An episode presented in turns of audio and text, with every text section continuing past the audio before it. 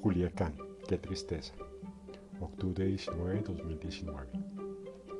Colombia no es un país exportador, basta mirar las cifras de su participación en América, en el mundo, para saber que solo sobrevive de combustible, de una que otra manufactura y de una que otra actividad de la agricultura. Pero Colombia se exportó algo a nivel regional, el paramilitarismo, lo hizo suyo, lo reglamentó bajo la ley, lo probó en un aula no de química, en áreas del país. Lo hizo tan suyo que lo exportó a otros países. El modelo probado y exitoso fue comprado, fue transformado debidamente. El comprador lo mutó en la cadena de transformación de los primeros inventos. En pocas palabras, Colombia exportó el terror, las masacres, el asesinato de buenas gentes, el secuestro y la extorsión. Me impresionaban las imágenes de Culiacán, hombres armados recorriendo las calles, disparando al azar, disparando a una población tomada como rehenes, seres inermes e indefensos. En corto, las autodefensas salieron con las Fuerzas Armadas y Gobierno, con grupos de narcotraficantes en Valle de Cauca y Antioquia, para exterminar a la guerrilla y a buenas personas que no hacían parte de ninguna organización. Sencillamente se a la tarea de asesinar a defensores de derechos humanos, periodistas, empresarios y otros líderes sociales, personas del común. En réplica, la guerrilla se alimentó del narcotráfico, de algunas personas del gobierno, de la extorsión y del secuestro.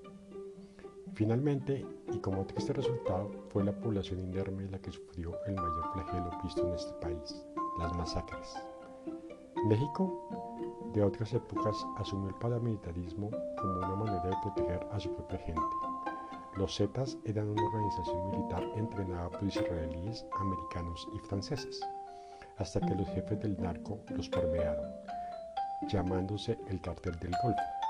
El pueblo se rebeló y creó la familia michoacana, pero nada más lejos de la protección porque de nuevo el maldito dinero del narcotráfico lo mutó a los caballeros templarios y se convirtieron en un movimiento de autodefensas.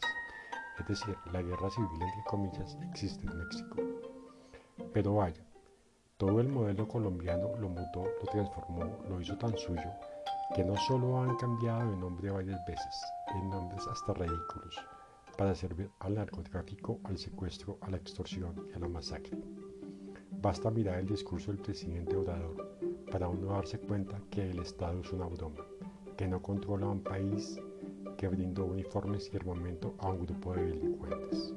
Para nadie es un misterio que los grupos de autodefensa en México fueron terminados de, de conformar por el gobierno, en aquellas regiones donde nunca tuvo presencia, que sencillamente colocó en sus destinadas camisetas la palabra policía.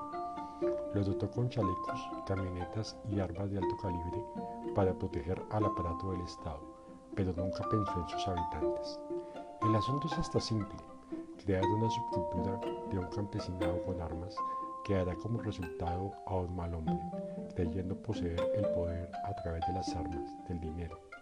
Hará lo que sea por sentirse macho machote, sencillamente asesinar al más débil.